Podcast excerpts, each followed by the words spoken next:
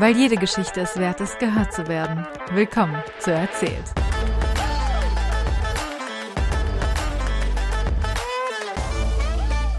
Mhm, Du hast ja auch einen äh, äh, Inhaler, ne? Also ich weiß nicht, wie das auf Deutsch heißt. Inhalator. Ah, stimmt. Was, also äh, es ist manchmal so einfach, aber also das Problem habe ich häufiger, als ich zugeben will, wenn ich ehrlich bin. Ja, Das ich ist schon das auch. Problem mit mit äh, englischen Wörtern Mhm. und deutschen Wörtern und Ich kenne das. Also das Englisch ist bei mir schon sehr, sehr, sehr drin. Äh, ja, herzlich willkommen bei meinem Podcast. Willkommen zurück zum Erzählt-Podcast. Ich habe Juri hier bei mir. Und bevor ich dich groß vorstelle, kannst du einfach mal ein bisschen erzählen, wer du so bist, was du so machst. Ähm, ja, gerne. Hallo zusammen. Ich bin Juri. In Bücherkreisen kennt man mich als Textehexe. Das ist mein äh, ja, Künstlername oder so für mein Lektoratsbusiness. Ich bin also freie Lektorin und ähm, Autorin. Jahrgang 72, also ne, sch- schon was älter.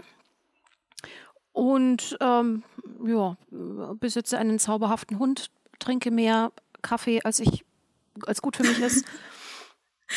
Und ja, habe in meinem Leben so na, insgesamt drei größere Outings hingelegt und ein paar kleinere, damit es einfach nicht langweilig wird. Ja, also man muss ja auch ein bisschen Pep im Leben Richtig. behalten, finde ich, finde ich auf jeden Fall wichtig. Ähm, bevor wir hier weiter über dich sprechen, wie heißt der Hund, dein Hund? Was ist dein Hund für eine Rasse, falls es eine Rasse ist oder so? Ich will alles wissen. Ähm, mein Hund heißt Fee, also so wie gute Fee, böse Mhm. Fee. Und ist jetzt seit zehn Wochen bei mir. Ähm, ich hatte vorher schon neu. 14 Jahre eine Hündin, die dann halt äh, an Altersschwäche gestorben ist. Und Fee ist eine mittelgroße, also so, ne, größer als ein Pudel, kleiner als ein Ra- Labrador. Mischung aus ähm, Schäferhund, Labrador, Dackel und Staubsauger. Kommt aus dem Tierschutz, ist äh, geschätzte sechs Jahre alt. Und ähm, ja, ein, ein ganz, ganz zauberhaftes, lustiges, nettes Wesen. Oh. Genau. Ich finde es immer schön, wenn Menschen Tiere adoptieren, die älter sind. Also das ist ja, Ja. immer ein großes Problem, gerade im Tierschutz und so, dass da einfach ganz viele Welpen sind, ob Katzen oder Hunde. Und viele einfach nur ein Baby haben wollen und auch gar Mhm. nicht so richtig realisieren, wie viel Arbeit ein Absolut, Babytier ist. absolut. Also das ist ja eigentlich wie ein Babymensch. Also so. Nur, dass es schneller aus dem Gröbsten raus ist, aber ja. Genau, ja. Also es gibt Monate, da schenkt sich das nix. Das ist so. Vor allem auch bei Hunden muss man ja ständig dann Mhm. raus. Also gerade wenn sie Welpen sind, ne, irgendwie auch nachts oder sowas. Ja, ja. Das stelle ich mir schon sehr anstrengend vor. Und dann nur, weil man denkt, ach, Welpen sind süßer, dafür bleiben sie nicht so lange in der Form. Das ist, äh, das ist wohl wahr. Also ich meine, dem Grunde nach, man kriegt auch die Zeit rum. Ich glaube, es ist vor allem wichtig, sich einen Hund auszusuchen, der von den Bedürfnissen und von der Art her zu dem Leben passt, was man bieten kann. Jetzt mal Ja. unabhängig von der Optik. Also denn natürlich muss man ihn auch irgendwie hübsch finden. Man guckt ihn ja lange genug an.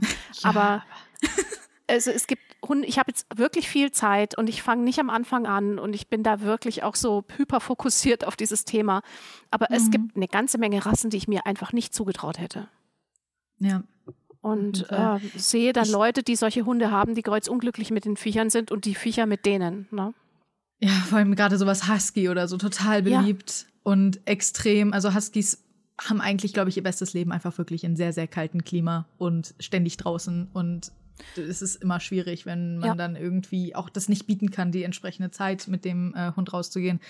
Aber ich glaube auch, dass mit der, mit dem Aussehen, wenn man das Tier liebt, ab einem Punkt ist es einfach das wunderschönste Tier überhaupt, egal Natürlich. wie es aussieht. Natürlich. Aber man hat natürlich Ich ein, ein auch einen bestimmtes Beuteschema. Kater. Ne? Äh, Ja, hat man ja. schon. Also für mich muss der Hund immer quadratisch sein, äh, also nichts kurzbeiniges. Der sollte nach Finde ich auch, ja. Möglichkeit Stehohren haben und auf jeden Fall eine lange Schnauze. Also ich, äh, diese brachycephalen Hunde sind gar zu. nichts für mich. Und die Fee hat jetzt immerhin zwei von drei. Also sie hat äh, lange Beine und eine lange Schnauze und die Öhrchen sind so dreieckig und manchmal kann die die so aufstellen und manchmal hängen die einfach nur so runter. Ja. Und ja, Ja, das, das bin ich bei Hunden zumindest auch voll bei, äh, eigentlich auch bei Katzen voll bei dir. Also es geht halt auch um die Funktion. Mhm. So, ich möchte nicht, dass das Tier leidet und dass das Tier ja. eigentlich volle Funktion hat. Und deswegen bei Hunden gerade eine große Schnauze und eine am besten Rute und Richtig. lang genug Beine für den Rest des Körpers und all das. Und ähm, bei meinem Kater zum Beispiel war es ja auch so, als wir ins Tierheim gegangen sind. Ich wollte eigentlich eine Katze und meine Mutter wollte auf keinen Fall eine rote. So, am Ende habe ich einen roten Kater. Weil es war einfach der, der als einziges wirklich gepasst hat, mhm. der da war. Und dann sind wir ins Auto gestiegen, um zu überlegen, okay, gehen wir jetzt vielleicht noch ein anderes Tierheim, gucken wir uns noch andere Tiere an. Und ich habe mir gedacht, wie unglaublich asozial es ist, dieses Tier jetzt nicht zu adoptieren, nur weil es vielleicht nicht das Geschlecht hat, das wir präferiert mhm, haben, mhm. oder das Aussehen, das wir präferiert haben.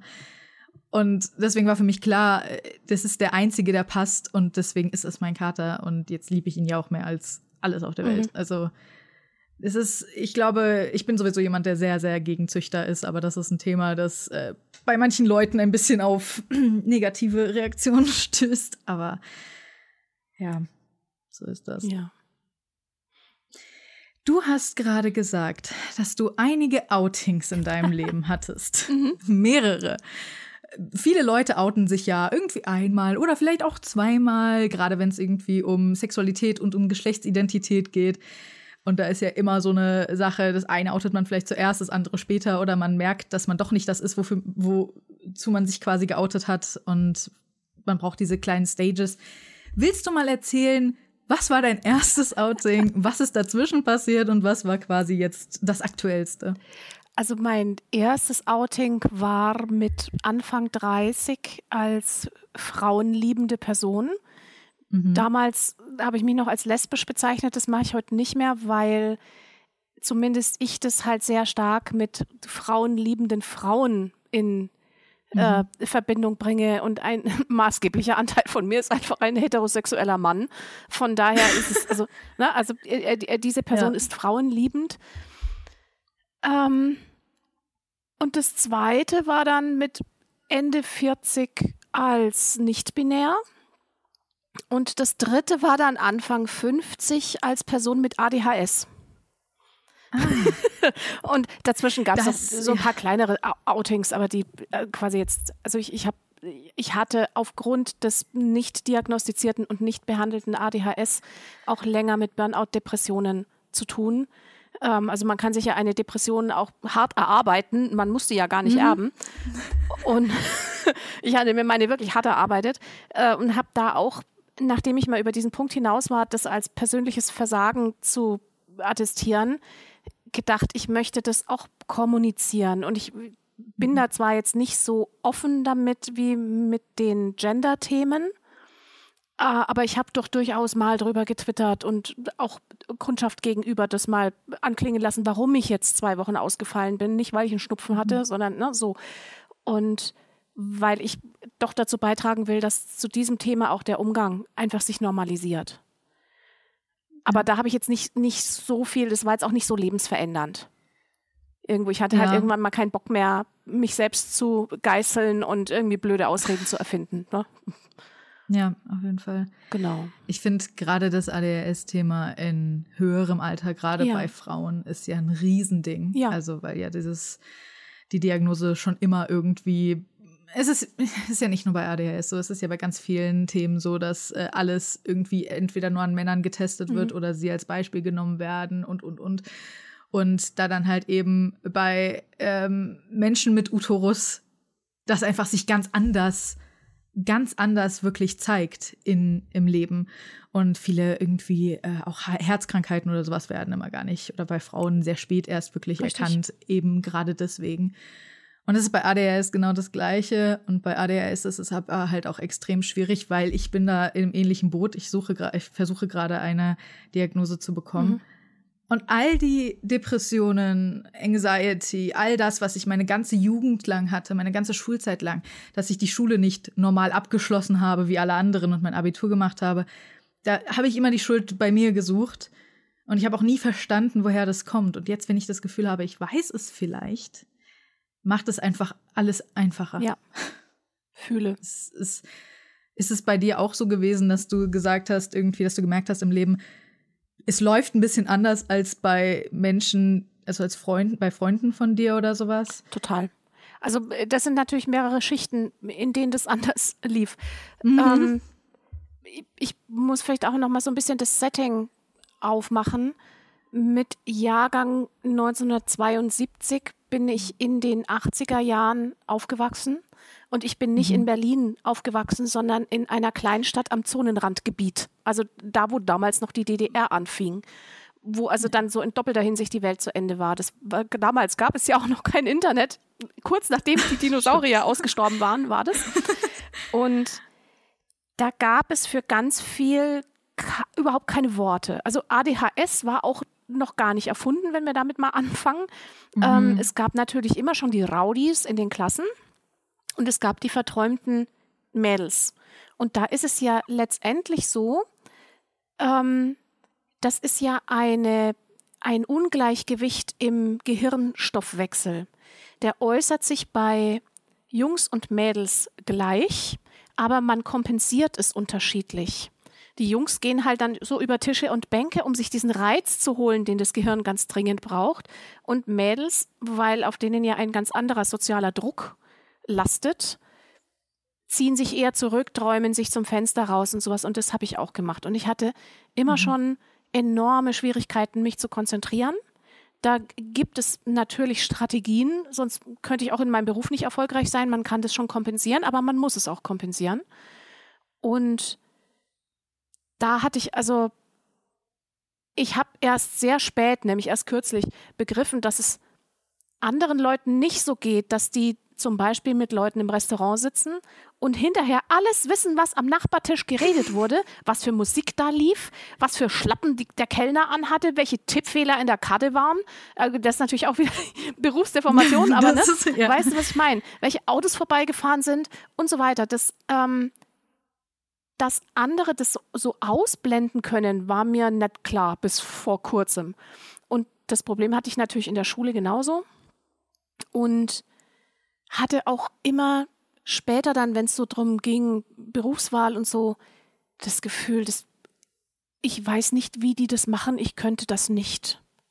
Na, ich habe Abitur oh gemacht oh Gott, ja. äh, an so einem Kleinstadtgymnasium und meine KlassenkameradInnen, die sind halt dann damals also, eine hat Medizin studiert, viele wurden Lehrer, ähm, ein paar gingen so in Ausbildung Richtung Bank, Versicherung und Gedöns. Und ich dachte immer so, wie, wie machen die das von 8 bis 17 Uhr? Äh, ne. Und deswegen habe ich dann studiert. ähm, und dann habe ich sehr lang studiert. Ich habe wirklich mhm. sehr lang studiert.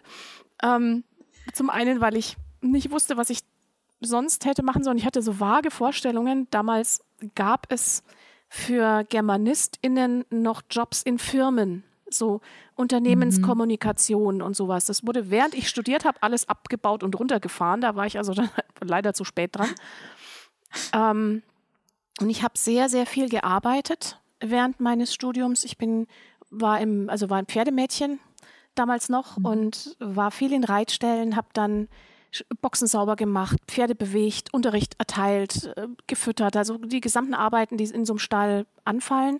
Und da ging es mir mental richtig gut. Das ist also, das haben ja viele ADHS-Personen, dass wenn die eine körperliche Arbeit haben oder Jobs, wo man sieht, was du gemacht hast und so, dass mhm. es ihnen dann besser geht und dass, wenn sie so hier 300 Seiten Buch, liest das mal durch, sag mir, was drin steht, dass sie dann tilten. Und das ist bei mir ja. exakt genauso. Und ja. naja, und dann wurschtelst du dich so durch. Also ich, wie man das von vielen ADHS-Biografien auch kennt. Ich habe dann na, ewig studiert und dann äh, eine Reihe von wirklich miesen Jobs ähm, angenommen, so an, nach dem Studium dann. Ähm, und dann kamen natürlich so die anderen äh, Dinge dazu. Dann habe ich geheiratet und ein Kind gekriegt und na, solche Dinge. Und beruflich geht es mir eigentlich erst wirklich gut, seit ich mich selbstständig gemacht habe, weil ich mir das da so kleinteilig und so reizvoll organisieren kann, wie ich das brauche. Und ich kann so diese Kreativität ausleben. Ich kann mir überlegen, was machst du für einen Kurs und was bietest du an und ne, so, wo irgendwie, ich kann dahin gehen, wo es mich interessiert. Und wenn ich Dinge ganz schrecklich finde, dann muss ich die nicht machen. Also, ich, ne? So die, mhm. ich muss auch nicht so meine Frusttoleranz bis zum Anschlag ausreizen. Ja. Und kann mir meine Arbeit in kleine Häppchen teilen und da meine Strategien so anwenden. Anpassen, ne? ne?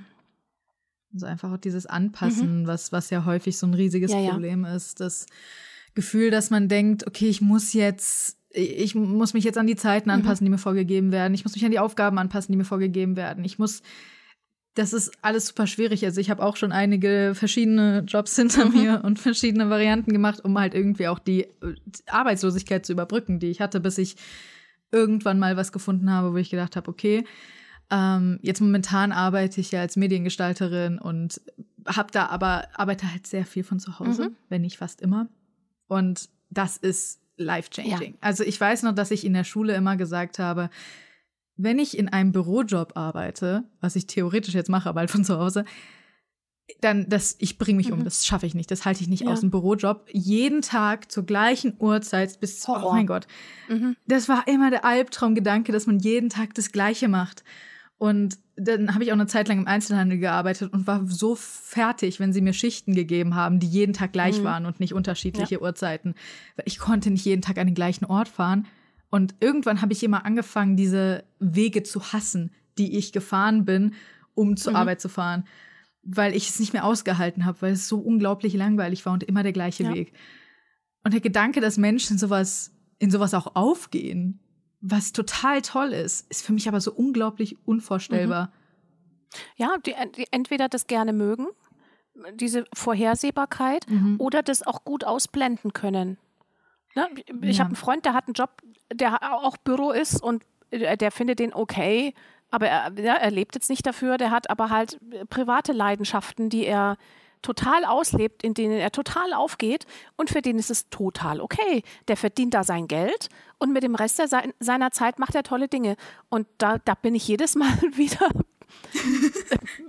ich, ich auch, bewundernd, ich erstaunt. Ne? Ja. Ja. Ja, weil es so viele ja. Leute gibt, die sagen, ich mache meinen Beruf, um Geld zu verdienen. Und mit dem Geld mache ich dann die Dinge, die ich ja. gerne mache. Ich könnte nichts arbeiten, was ich nicht mag, nur um Geld mhm. zu verdienen. Die können mir so viel Geld geben, wie sie wollen. Ich, ich nee. Mhm. Also davon werde ich halt auch wirklich physisch krank. Ja. Ich kann dann nicht mehr dahin kommen. Ja. Also deswegen war die Schule auch für mich ganz, ganz tolle Zeit. Du hast ja gerade auch gesagt, dass du dich als non-binär bzw. non-binary geoutet mhm. hast. Und ich denke, dass das ein Thema ist, was für viele Leute nicht gut nachvollziehbar ist. Ja. Und oder nicht verständlich. Wahrscheinlich vielleicht auch gerade ähm, bei dir, wenn jetzt irgendwie in deinem Umfeld viele Leute eben eher dein Alter haben, glaube ich, ist es da vielleicht auch noch mal schwieriger, denen zu erklären, was das eigentlich bedeutet. Und ich stell's mir, also willst du vielleicht erstmal erklären, was genau es ist und dann auch vielleicht, wie Leute darauf reagiert haben und wie du dir jetzt im Leben damit umgehst im Alltag? Ähm, also was es ist, lässt sich nicht so einfach zusammenfassen, weil es letztendlich für jede nicht-binäre Person was anderes ist. Mhm. Es gibt Personen, die eher zwischen dem männlichen und dem weiblichen Pol schwanken, die sich also mal als Mann identifizieren, fühlen und mal als Frau. Dabei ist es uns, also die sind ja auch nicht blind und wenn die in den Spiegel gucken, wissen sie, wie sie gelesen werden. Aber es geht jetzt eher um das, um, ja. um die innere Definition, ums innere mhm. Empfinden. Mhm.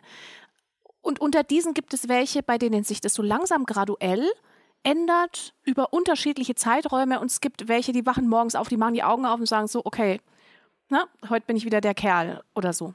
Mhm. Und es gibt, ich sag mal, die andere Sorte, die sich gar nicht so wirklich in irgendwas einfügen kann. Die also sagt, ich bin weder noch, ich passe in keine von diesen Schubladen auch nicht mal zeitweise rein. Und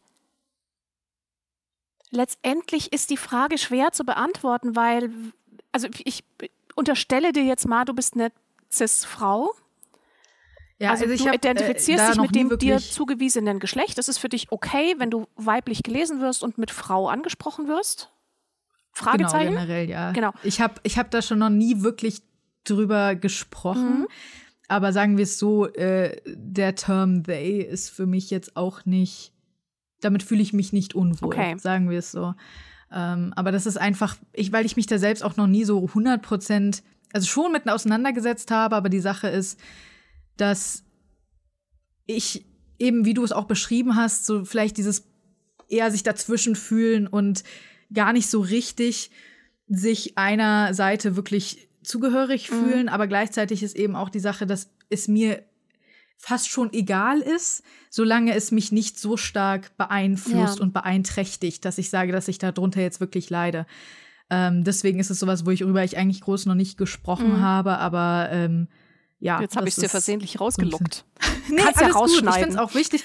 Nee, nee, ich finde es auch wichtig, äh, ehrlich zu sein. Ich bin ja immer ehrlich eigentlich über alles, was, was auch Mhm. mich betrifft und sowas. Und ähm, aber wie gesagt, ich hatte halt einfach noch nie den, den Drang, das groß anzusprechen, weil es mich nicht wirklich beeinträchtigt und belastet. Aber äh, ja, das. Äh, ich weiß nur, dass mir jemand zu mir gesagt hat, du fühlst dich ja richtig wohl als Frau, du bist eine Frau, ne? Und da war ich so ein bisschen, hm jetzt nicht so 100 Teil, Prozent. Teilwahrheit. Schon, Mhm. vielleicht mal. Ja. Ja. Ja, also äh, worauf ich hinaus wollte, äh, be be bevor ich dir das entlockt habe, was mir gut. auch richtig leid tut, Nein, ist, ähm, dass es auch CIS-Personen, also Personen, die sich mit dem Geschlecht identifizieren, das ihnen zugewiesen wurde, dass Ja. auch die nicht so genau sagen können, was es das ausmacht. Warum sie sich Mhm. jetzt als Mann oder als Frau fühlen oder so. Die sagen, naja, das ist halt einfach so, das ne, kommt halt so aus mir raus. Und das ist bei nicht-binären Personen auch so und bei mir eben auch sehr stark. Wobei bei mir natürlich dazu kommt, ich habe eine lange Geschichte des weiblich Maskierens. Mhm. Als ich so mir überlegt habe, wer ich so bin und was ich so will und ne, gab es dafür noch nicht mal Worte. Also es war damals ja selbst eine lesbische Beziehung einzugehen, war in dem Umfeld, in dem ich gelebt habe, vollständig utopisch. Da gab es keine Worte dafür, da gab es keine Möglichkeiten dafür. Das wurde so gründlich totgeschwiegen, dass es unterm Strich dann auch nicht mehr existiert hat. Und mit der Geschlechteridentität war das lang genauso. Ich hatte also immer ein Störgefühl, wenn jemand mich mit Frau angesprochen hat. Ich hatte auch immer massive Schwierigkeiten, in diese weibliche Rolle gedrängt zu werden von der Gesellschaft. Insgesamt, und da will ich jetzt auch niemandem irgendwie in Schuld zuschieben, das, also wenn ich jetzt sage, das war halt damals so, dann klingt es so oberflächlich, aber es ist tatsächlich so, wofür du keine Worte hast oder na, dafür hast du kein Konzept. Ja. Und du musst Worte haben, um Dinge zu denken. Und mir war relativ zügig klar, dass ich Frauen liebe. Da war ich dann aber schon in einer festen Beziehung und später verheiratet und ich hatte auch tatsächlich mal amtlich den besten Mann der Welt. Und das hat mir auch wirklich schwer, also es war wirklich schwer, mich daraus zu lösen, weil der hat nichts falsch gemacht. Das ist ein toller Mensch, Mhm. mit dem ich auch heute noch Kontakt habe. Und ne, wir haben ja einen Sohn zusammen.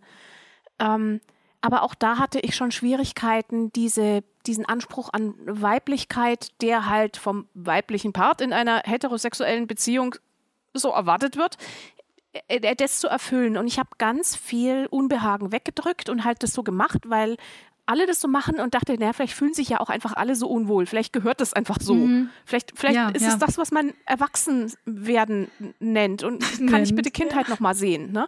Aber das, da war also, wenn du oder also bei mir ist es so, wenn ich keine Alternative habe, denke ich auch nicht über Sachen nach.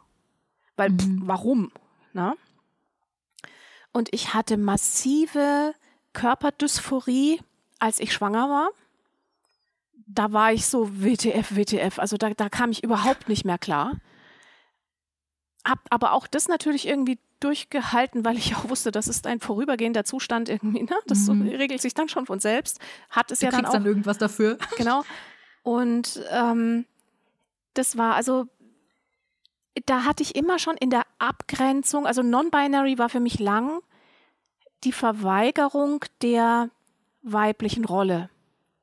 Also Mhm. eher so die Abgrenzung. Und dann ist es natürlich so, die Notwendigkeit, sich zu bezeichnen, sei das jetzt non-binary, nicht-binär, genderqueer, trans, wie auch immer, entsteht ja nur daraus, dass alle anderen sich bezeichnen. Also wir, wir leben in mhm. einer Gesellschaft, die Schubladen voraussetzt, die aus Schubladen besteht, wo du in irgendeine Schublade rein musst. Und deswegen Menschen, die sich in diese zwei großen Schubladen eben nicht rein sortiert fühlen, die zimmern sich dann halt eine eigene. Also mhm. ich lese das auch sehr oft bei in Diskussionen mit sehr jungen genderqueeren Personen, denen das ganz, ganz wichtig ist. Bin ich jetzt genderqueer oder bin ich nicht binär oder darf ich das Label trans für mich verwenden und so? Das ist also dieses, ich sag mal, das Schubladendenken ist ungeheuer ausgeprägt. Und ich bin mir relativ sicher, dass ich in einer schubladenfreien Gesellschaft einfach so vor mich hinleben würde und überhaupt nicht definieren würde, was ich jetzt bin oder so. Aber dadurch, dass ich immer wieder in die falsche Schublade gepackt werde, bin ich immer wieder in der Notwendigkeit, das zu korrigieren. Und dafür brauche ich dann natürlich eine eigene Schublade.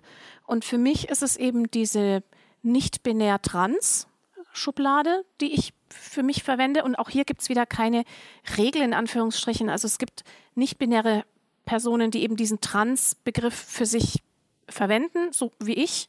Und es gibt welche, die das nicht machen.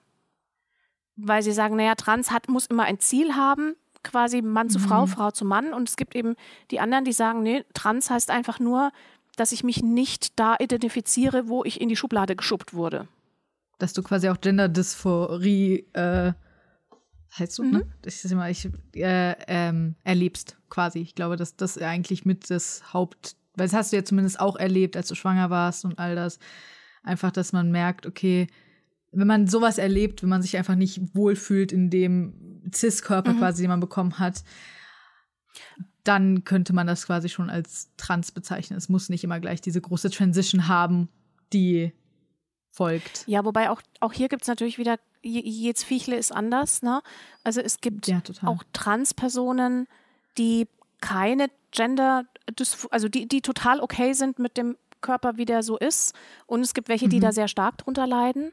Ähm, bei mir ist es auch wieder so, ich habe keine ausgeprägte äh, Gender-Dysphorie äh, bezüglich meines Körpers, weil ich mit dem jetzt echt schon lange genug gelebt habe und der ist ganz tapfer und hat all diesen Stress vertragen und hat ein Kind geboren und all solche Sachen. Mhm. Ähm, ich betrachte den halt nicht in einer Gender gefärbt, sondern ich betrachte mhm. den eher so als, als Vehikel oder als Wessel, als Gefäß, als Gefäß für das, was mich so ausmacht und ne, mhm. finde, dass er das ganz tapfer macht, würde aber nicht ausschließen, dass ich vielleicht irgendwann doch noch mal was verändern lasse, wenn ich dann, dann doch noch eine Dysphorie entwickeln sollte, weil ich ja auch zum heutigen Zeitpunkt gar nicht eindeutig sagen kann, dass ich nicht vielleicht doch transmännlich bin, weil ich einfach so mhm. wahnsinnig lange mit diesem weiblichen Stempel gelebt habe, dass ich ja. quasi gar nicht weiß, wie es ohne ist. Ja, und, und also das ist dieses. Das ist auch so eine Unsicherheit wahrscheinlich, die man dann halt einfach auch hat. Also genau. Also ich meine, du hast ja auch dein Leben lang maskiert, sowohl ADHS-mäßig als eben auch in dem mhm. Thema. Das ist, du bist da wahrscheinlich Voll einfach, Profi. also wenn das jemand kann, dann du. ja, und ähm, aber, aber das ist jetzt auch nichts, was mich umtreibt. Also mhm. ja, ich habe noch so, keine Ahnung, schätzungsweise 30 bis 40 Jahre auf diesem Planeten vor mir, wenn mir kein Klavier auf den Kopf fällt. Und da werde ich schon merken, was auf mich zukommt. Ja, und ich hatte ja immer schon äh, so Möglichkeiten, so kleine Weltfluchten, wo ich dann meine, meine männliche Seite, meine männliche Veranlagung ausgelebt habe. Ich habe ganz viel Pen-and-Paper-Rollenspiel gemacht, in den, vor allem in den 90er und Nuller Jahren. Später wurde das dann weniger, leider. Und habe da eigentlich fast ausschließlich Männer gespielt. Auch immer hetero cis-hetero-Männer. Mhm. Und habe jetzt erst in, den, in letzter Zeit angefangen, äh, mal eine sehr genderquere Person männlich gelesen, aber na, ne, doch mit sehr vielen hm, genderqueren Eigenschaften, das mal zu spielen. Ich spiele auch in Videospielen immer Männer. Ich schreibe auch meine Bücher hauptsächlich über Männer. Ähm, äh, also das ist, äh, also ist gut, jemand, der jetzt alles von mir gelesen hat, würde sagen, naja, aber da gibt es auch eine ganz prominente weibliche Hauptfigur, die aber wiederum in einem sehr männlichen Kontext erzählt wird.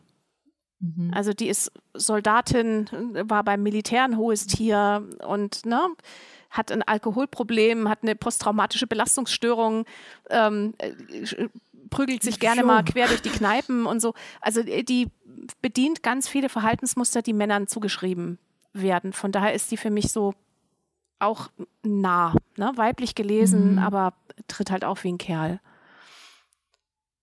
Und wenn ich diese ganzen Fluchten nicht gehabt hätte, wäre ich vielleicht sehr viel früher, sehr viel verzweifelter gewesen und hätte, keine Ahnung, sehr viel radikaler irgendwas getan. Ich weiß es nicht.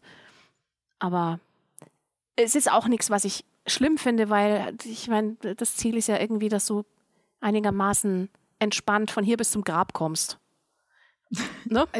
Das stimmt. Das stimmt. Ich habe auch äh, relativ früh in meinem Leben äh, aufgegeben zu sagen, dass ich gerne ähm, glücklich werden will. Das war für mich schon sehr früh sowas, nee, ich will nicht glücklich werden. Ich will zufrieden mhm. werden. Und das hatte ich eben wirklich auch schon als äh, als Jugendliche, wo mich dann Leute mal ganz komisch angeguckt haben, wenn ich gesagt habe, ich, hab, ich will nicht glücklich werden. Oder wenn jetzt ein Genie kommen würde und der würde sagen, du hast drei Wünsche, was wünschst du dir? Dann würde ich sagen, ich wünsche mir Zufriedenheit. Was dahin führt am Ende zu der Zufriedenheit?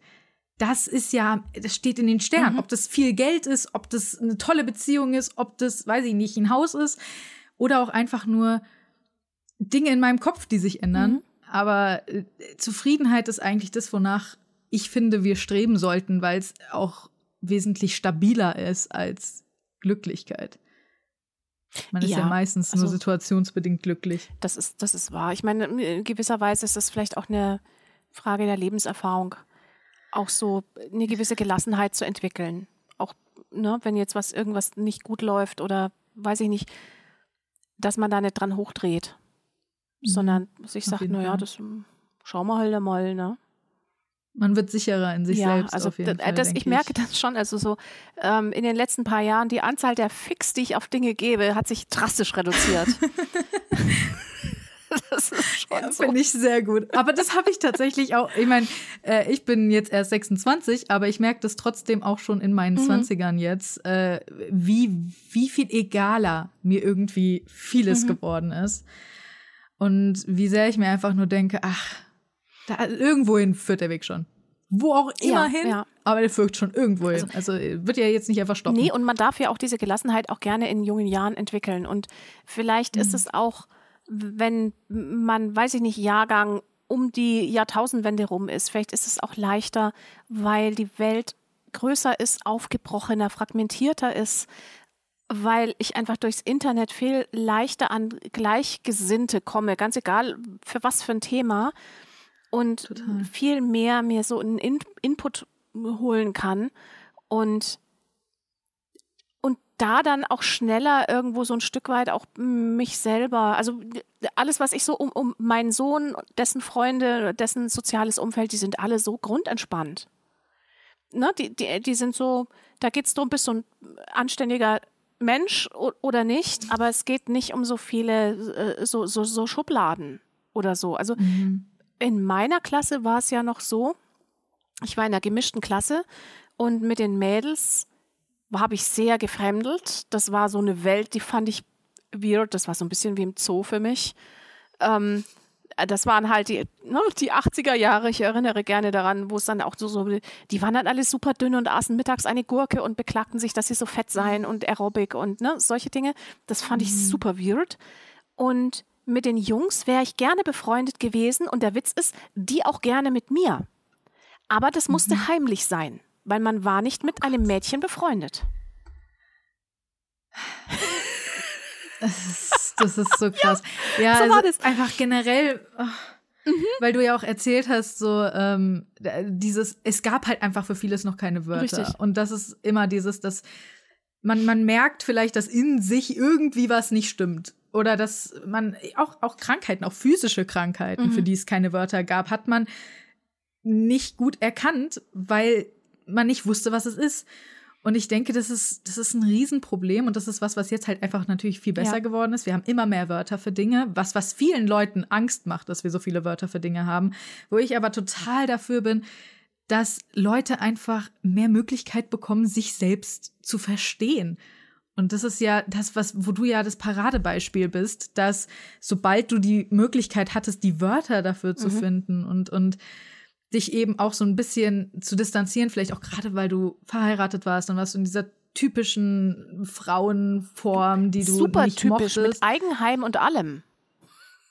Und wahrscheinlich äh, hast du dann eben auch, hast du gearbeitet zu der Zeit? Äh, ich habe tatsächlich, also auch der Klassiker, und das, da reden mhm. wir jetzt auch strukturelle Diskriminierung. Ne? Ich ja. habe tatsächlich Vollzeit gearbeitet, bis das Kind kam. Und dann, nein, nicht ganz. Äh, ich war in einem Zeitvertrag und der endete, während ich schwanger war. Und wurde mhm. dann von diesem kirchlichen Arbeitgeber nicht verlängert, weil war ja schwanger. War, war ja klar, dass wenn du dann das Kind hast, du ja Richtig, nicht mehr genau. arbeitest. Genau. Und dann war ich so vier, fünf Monate, weiß ich nicht mehr, war ich arbeitslos, was auch nicht schlecht war, weil die Schwangerschaft, ich, das war zum Teil auch körperlich echt anstrengend. Und danach habe ich drei Jahre lang überhaupt nicht gearbeitet, weil ich keine Betreuung für das Kind hatte. Und mein damaliger Mann hat exakt in dieser Zeit seinen großen Karrieresprung gemacht und das war exakt so dieses Ding. Ähm, der hatte genug Geld, dass es also für alles halt so gereicht hat. Also ich, mhm. es war keine Notwendigkeit, dass ich hätte arbeiten müssen. Aber selbst wenn es sie gegeben hätte, ich hätte nicht arbeiten können, weil es niemanden gab, der das Kind abgenommen hat. Es gab also wir haben ja versucht, dann auch tatsächlich Tagesmutter zu bekommen oder irgendetwas, einen äh, Krippenplatz gab es tatsächlich da, also in dieser ländlichen Region in Nordbayern, das kann sein, dass es ne, vor 20 Jahren woanders auch schon anders gewesen ist, aber da war es halt so, dass man das Kind frühestens mit drei dann in den Kindergarten brachte. Und was man diese drei Jahre gemacht hat, who cares? Ja? ja. Und da war ich dann tatsächlich, das war, da war ich arg, arg unglücklich. Also da war man dann halt auch auf dem Land und äh, ich hatte dann an diese Dorfgemeinschaft auch keinen Anschluss, weil ich mir war jetzt, ich war jetzt nicht so mit dem katholischen Landfrauen, das war jetzt nicht so mein Ding. Und, Damit identifizierst du dich jetzt nein, nicht so Nein, nicht wirklich. Und dann, ähm, mein Sohn war die ersten paar Jahre sehr anstrengend. Mhm. Ähm, und das heißt, da war auch wenig Kraft übrig, dann irgendwie da noch loszujoinken und irgendwie Freunde zu treffen und Rollenspiel zu machen. Das haben wir schon alles gemacht. Aber es war halt arg runtergefahren und ähm, ich war auch zum Teil zu erschöpft, um das wirklich genießen zu können. Und das war, das waren wirklich andere Zeiten und ich wünsche sie echt niemandem. Ja, also, also ich meine, das Einzige, was ich, was ich uns wünsche, ist, dass ein Gehalt reicht, um äh, eine Familie mhm. zu ernähren. Das wünschte ich mir wäre wieder so möglich. Das ist ja eigentlich nicht mehr so der Fall, dass das reicht, außer die Person verdient wirklich sehr viel. Aber ich stelle mir das unheimlich schwierig vor und ich kann mir vorstellen, wie krass du da maskiert haben musst, einfach nur um über den Tag zu kommen. Und wahrscheinlich hattest du auch gar keine Zeit, dich wirklich mit dir selbst so auseinanderzusetzen. Nö. Also das, das hat ja niemand, der ein Kleinkind hat. Ähm, äh, ja. ne? Da ist man ja, also da bist du ja so aufgeschmissen als betreuende Person. Und ich, also ich, ich sehe auch äh, äh diesen, diesen Konflikt und bewundere ihn und habe auch keine Lösung dafür. Aber es ist natürlich schon so, dass wenn es strukturell einfach so ist, dass Männer nicht kürzer treten können, weil der Arbeitgeber das nicht möchte. Und wenn dann auch alle das brav abnicken und ne, niemand da einen Zwergenaufstand probt, sondern alle sagen, ja, das ist halt so, wenn ich da jetzt, dann wäre ich nicht befördert und so. Und also dieses selbsterhaltende System, wenn dann also ein Part, meistens der Mann, vollständig weg ist, dann muss der andere Part, meistens die Frau, alles kompensieren. Und dann kannst du vielleicht noch irgendwo ein paar Stündchen Teilzeit was arbeiten, meistens unterbezahlt und überqualifiziert. Und später guckst du auf deinen Rentenzettel und denkst, ja, das sieht doch gar nicht mal so doll aus. Also, ne, das sind dann, und, und also, das ist dann so Altersarmut und so, ne? Ist ja ein weibliches ja, Phänomen. Vor allem, weil ich, weil ich gerade jetzt irgendwie drüber nachgedacht habe, weil ach, mein, mein Gehirn ist, ist überwältigt mit Informationen gerade.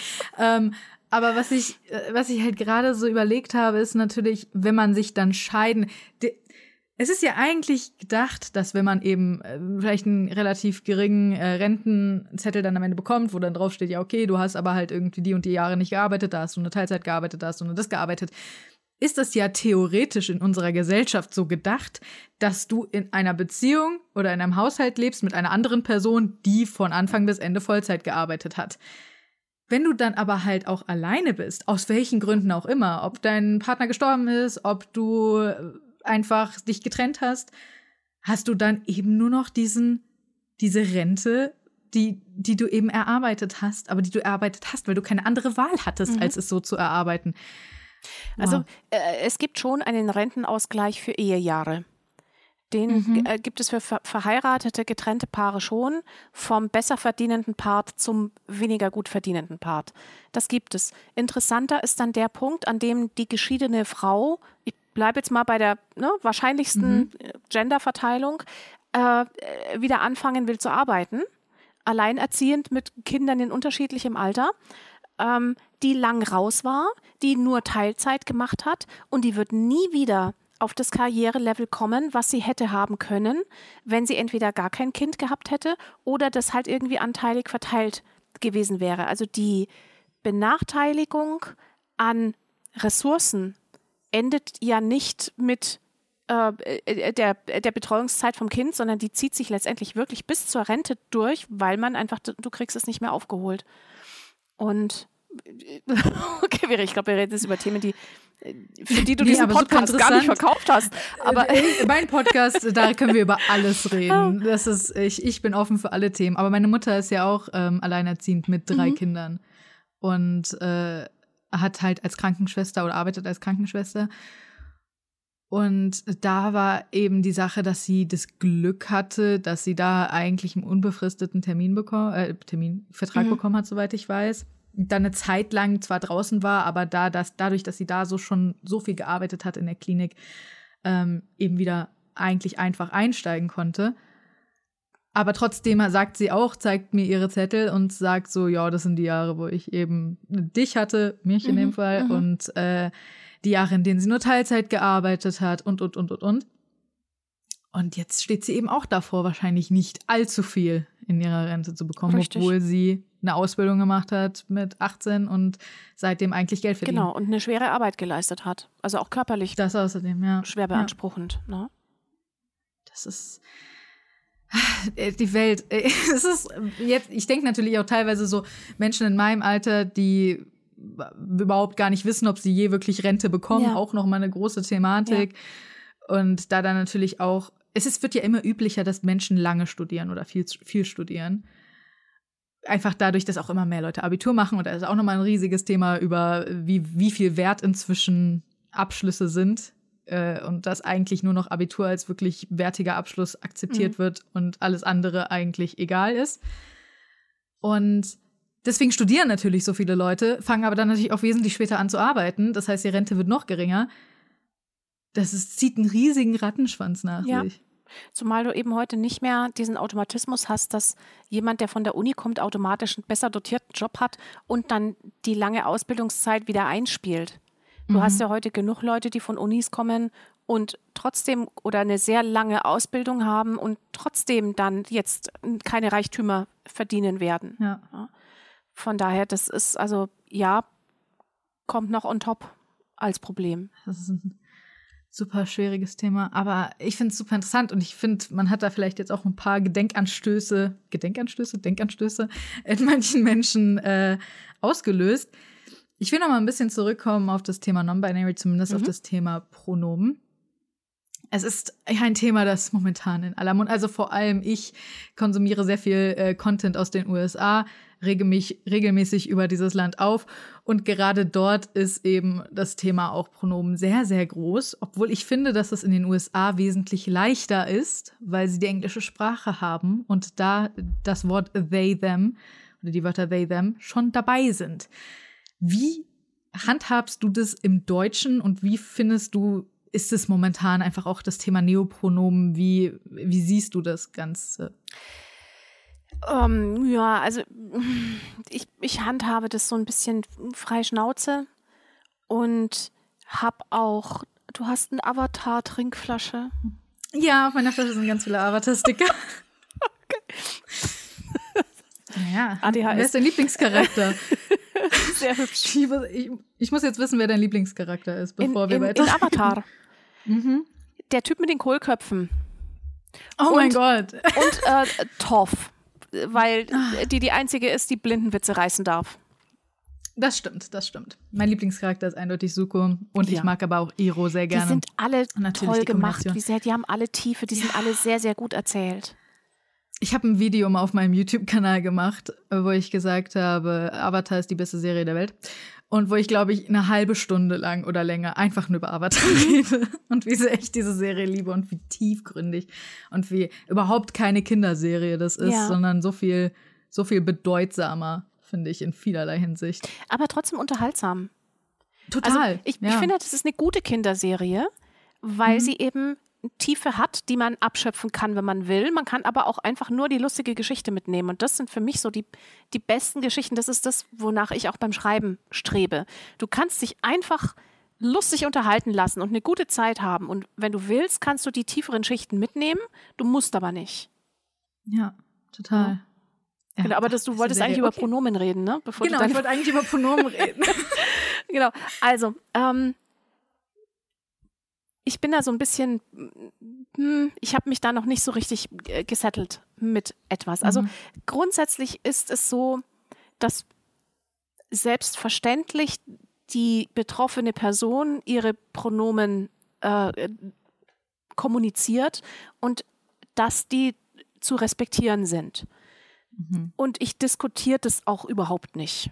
Also Leute, die äh, da das grundsätzlich in Frage stellen, lassen sich auch nicht überzeugen. Das sind irgendwelche Hardliner, Bullshitter und die halte ich einfach aus meinem Leben raus. Ähm, ich finde es überhaupt nicht schlimm, wenn eine grundsätzlich willige Person, mit der ich jetzt nicht jeden Tag zu tun habe, mich mal misgendert weil mhm. ich denke, okay, der, der, der Wille ist da und wir sind alle nicht perfekt und na, wir können alle nur dazulernen. Grundsätzlich ist die deutsche Sprache halt fürchterlich, fürchterlich binär. Und da kommen wir auch so ohne weiteres nicht raus. Und Neopronomen, also Pronomen, die erfunden in Anführungsstrichen wurden, um eben zu zeigen, dass jemand nicht männlich und nicht weiblich ist, sondern etwas drittes, viertes oder fünftes. Die gibt es ja schon sehr lange. Wenn ich richtig informiert bin, seit den 70er Jahren, könnten auch die 80er gewesen sein, aber eben in einem sehr engen linguistischen, akademischen, universitären Umfeld. Also nie wirklich mhm. in die mhm. Anwendung gekommen. Und wir haben ja verschiedene Neopronomen, also sie, sie, xi mit x vorne xia, dann gibt es noch hen, hem, they, them aus dem Englischen übernommen und noch ganz, ganz viele andere. Und letztendlich im Augenblick ist es so, dass nicht-binäre Personen oft ein wenig rumprobieren, welches Pronomen ihnen taugt oder wo sie sich gut repräsentiert fühlen und sich dann halt auf eins festlegen und dann das einfach unermüdlich kommunizieren. Und das macht es für Dritte natürlich äh, komplexer, mhm. weil es einfach nicht ein Neopronomen gibt, was ich mir mal drauf schaffen kann, was ich dann für alle nicht-binären Personen anwende, sondern ich muss letztendlich immer fragen, wie sind deine Pronomen und dann muss ich die versuchen sinnvoll anzuwenden. Ich finde jetzt nicht, dass es zu viel verlangt ist. Diese Gedächtnisleistung ist abrufbar. Es ist aber in der breiten Bevölkerung oder aus, wenn man mal so ein bisschen aus so einer ähm, educateden Twitter-Blase mal rausgeht, es sind die Leute halt so, was willst du jetzt eigentlich? Hey, 98 Pronomen und so. Also die breite Akzeptanz wäre mehr gegeben, wenn es einfach ein nicht-binäres Pronomen gäbe, was auch irgendwann dann mal im Duden steht und man das einfach verwenden ja. würde. Das sehe ich aber nicht. Und das ist auch nicht im Sinne von allen Nicht-Binären. Es gibt ganz viele, die sagen, ich möchte die freie Pronomenwahl behalten. Mir ich will mir nicht schon wieder etwas aufdrücken lassen von außen. Ja. Und das kann ich auch ja. sehr gut verstehen. Also das ja. ist zweckmäßig, aber uncharmant. Und das andere ist kreativ und charmant, aber nicht so zweckmäßig. Und je nachdem, also das, das ist quasi die, die Position zwischen diesen beiden Polen ist frei wählbar. Ja. Das ist super schwierig ja. generell. Also, ich meine, wir haben im Deutschen ja sowieso schon, dass wir sämtliche Objekte und sowas äh, gendern quasi, ist auch noch mal äh, ein Thema, gerade für Menschen, mhm. die die Sprache lernen, oh ja. immer ein spaßiges Thema. Aber äh, das ist halt einfach, also ich verstehe beide Seiten total. Und ich ist natürlich die Sache, man hätte gerne was, was wenn man, was man ver besser versteht, wenn man jedes Mal was Neues erklärt bekommen muss, ist das auch einfach irgendwann verliert man da auch den Überblick, aber gleichzeitig ist es halt eine Form der Self-Expression, eine Art, sich selbst auszudrücken und zu sagen, wer man ist. Und who am I to tell you who you are? Mhm. So, ich kann, ich habe ja kein Recht in irgendeiner Form zu sagen, dass das, was du als für dich richtig empfindest, nicht richtig ist. Ja. Und das ist und, natürlich kann ein sich super ja auch mal komplexes ändern. Thema. Ne? Also Total. eine äh, Person in meinem engen Umfeld als ich diese Person kennengelernt habe, hat sie das Pronomen sie geführt. Dann mhm. hat sie, also sie, die Person, ähm, mal für eine Weile sie und they geführt und tendiert jetzt zum er. Und das ist mhm. einfach ein mhm. Prozess, ein Selbsterkenntnis, ein Lernprozess und letztendlich ist das Umfeld einfach aufgerufen, da mitzugehen. Ja. Nach Kräften. Also auch hier wieder, ja. niemand wird gesteinigt, wenn es mal das verkehrte Pronomen ist. Es zählt der Wille, nicht, nicht die Perfektion in der Ausführung. Und wenn wir da Personen haben, die sagen, ja, das sieht weiblich aus, da sage ich einfach sie. Und wenn die Person mich dann korrigiert, ist mir das wurscht. Äh, dann ist da keine Diskussionsgrundlage. Das sind dann einfach Vollpfosten. das trifft ne? sehr gut. Das sind dann Was will ich mit Vollpfosten diskutieren? Ja. Und auch mit dieser fehlenden, also ich glaube, dass viel kommt natürlich auch daher, dass diese Menschen das selbst so nie erlebt haben mhm. und oder halt einfach, also da fehlte komplette Empathie einfach aufgrund der fehlenden Erfahrung mit der Thematik. Ich habe auch gelernt, dass viele Menschen, sobald man mit denen mal wirklich über Themen spricht und, und sich ein bisschen Zeit nimmt, denen auch Dinge zu erklären, dass viele Menschen doch bereit sind, auch zu lernen und sich anzupassen, dass es nicht so ist, mhm. dass alle eingefahren sind in ihrer Meinung und einfach da keinen Weg raussehen. Aber es gibt doch halt eben auch viele, die, die denken, ach, das ist ja, also wieso sollte ich mich jetzt dir anpassen, wenn es ja. um deine Person geht? Und, und es gibt, gibt aber auch keine, äh, äh, es gibt auch kein Recht auf diese, auf dieses Gespräch. Es mhm. muss auch möglich sein, dass ich meine Pronomen kommuniziere und es wird einfach hingenommen. Ja. Und dann kann die andere Person sich wundern oder nicht, das ist mir völlig wurscht. Ich bin ja auch nur, also ich habe nur so und so viel Ressourcen, Leute zu educaten. Und das ist wiederum etwas, was vielen queren Personen dann manchmal auch als Unfreundlichkeit ausgelegt wird, gerade, äh, ich sag mal, erklärungsbedürftig queren Personen. Also schwuler mhm. Mann sagt, Gut, hier, das hat sich schwul, das so etabliert. Freund. Fertig. Das ne? versteht da jeder. Fragt keiner nach. Aber erklärungsbedürftig quer ist es halt dann so, dass man immer und immer wieder die gleichen Erklärungen absondert und immer und immer wieder in die gleichen zweifelnd bis leeren Gesichter äh, guckt, wo man dann so sieht, wie dann hinter der Stirn rattert, was sage ich Ihnen jetzt da drauf? Ich finde das eigentlich weird, aber das kann ich jetzt so nicht sagen. Und ähm, ich, einerseits freue ich mich über Menschen, die sich da dafür interessieren und würde jetzt auch Leute nicht abschrecken wollen, da nachzufragen, würde es aber auch wichtig finden, dass diese Leute dann akzeptieren, wenn ich sage, sorry, ich kann dich gerade nicht educaten. Mhm. Hier lies das Querlexikon oder so. Ja. Weil es da keinen Anspruch drauf gibt. Und da habe ich manchmal den Eindruck, also das ist mir tatsächlich öfter passiert als eine direkte Ablehnung, dass ich, dass Leute angefangen haben, also die ich lose kannte in beruflichen Kontexten. Also das ist mir insgesamt, lass mich überlegen, dreimal, würde ich jetzt mal spontan sagen, ist mir das passiert dass Leute, die, mit denen ich nicht so eng war, die ich hauptsächlich in beruflichen Kontexten getroffen habe, dann sehr persönliche Fragen gestellt haben und das genau erklärt haben wollten. Und ich bin dann immer erst so ein bisschen lustig. Dann sagen die so, ja, das verstehe ich jetzt aber nicht. Dann sage ich, ach, das ist nicht schlimm. Hauptsache, ich verstehe es. Ja, und ja. übrigens das gemeinsame Projekt.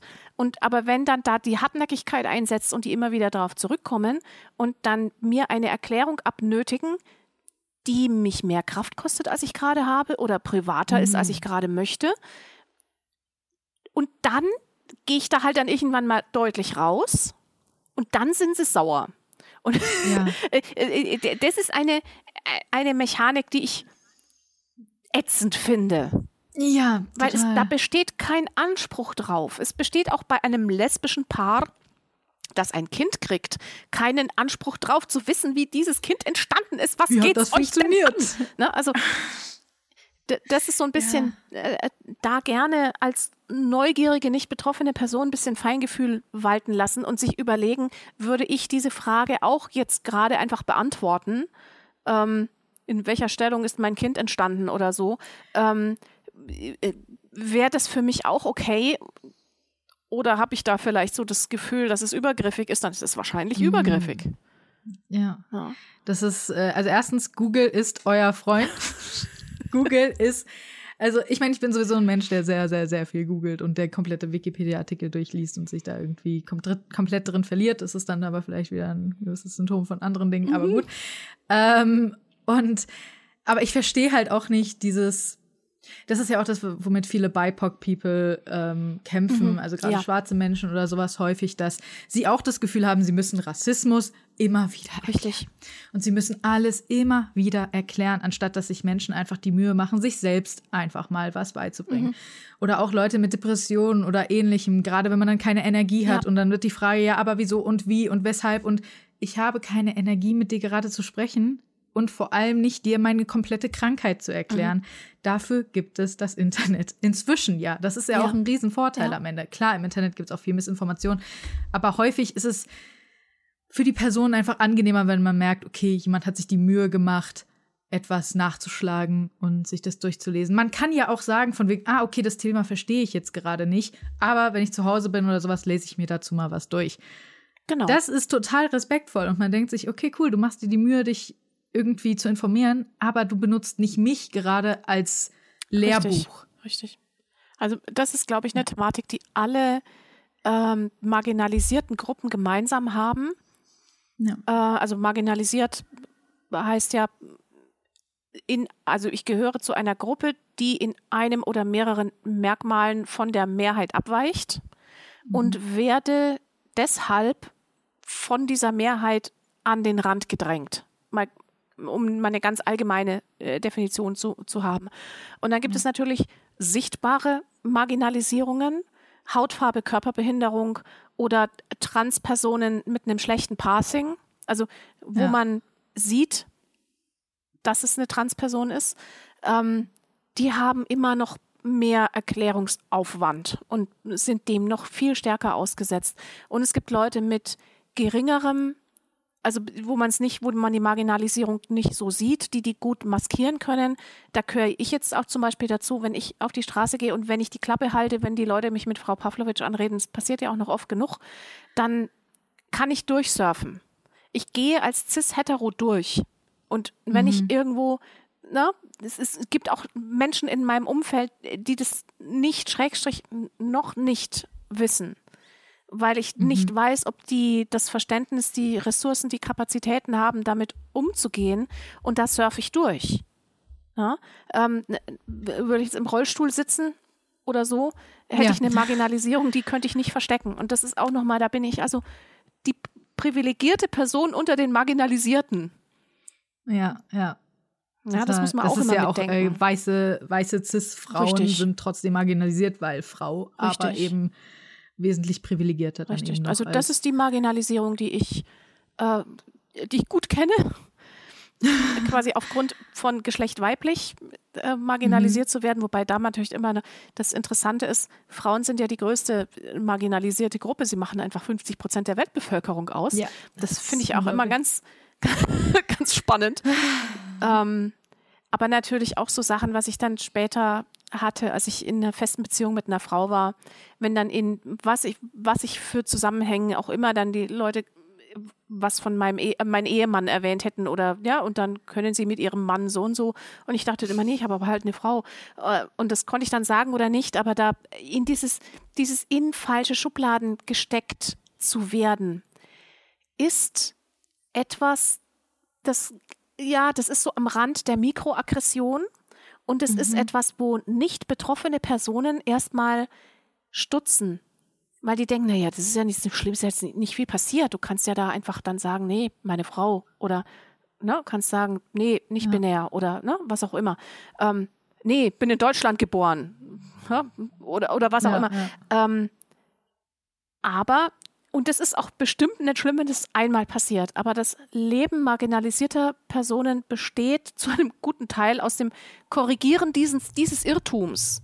Die müssen mhm. immer und immer und immer wieder, nein, meine Frau, nein, ich bin in Deutschland geboren. Ja, meine Eltern auch. Ja, ich komme, ne? Und so das. Also, äh, das ist dann auf die Dauer macht das mürbe.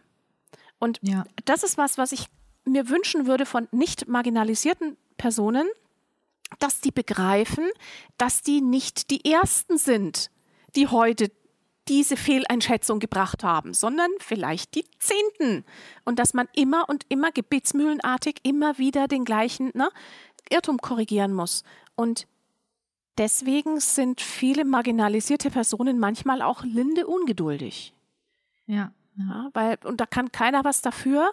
Es ist aber dann trotzdem so. Also das, das mitzudenken, ähm, oder auch Leute nicht auszufragen nach ihrer Migrationsgeschichte oder so, weil vielleicht hat er das schon 96 Mal erzählt, ja, ich bin aus Syrien und äh, nein, äh, hier ist es viel schöner und bla bla bla. Äh, na, also, dass ich da vielleicht nicht, nicht so übergriffig bin. Was, ich glaube, na? dass man irgendwie auch die eigene Neugierde, die man hat, die ja auch verständlich ist. Jeder Mensch ist neugierig, jeder, nicht jeder Mensch, aber viele Menschen sind neugierig. Viele Menschen möchten Sachen wissen von anderen Leuten.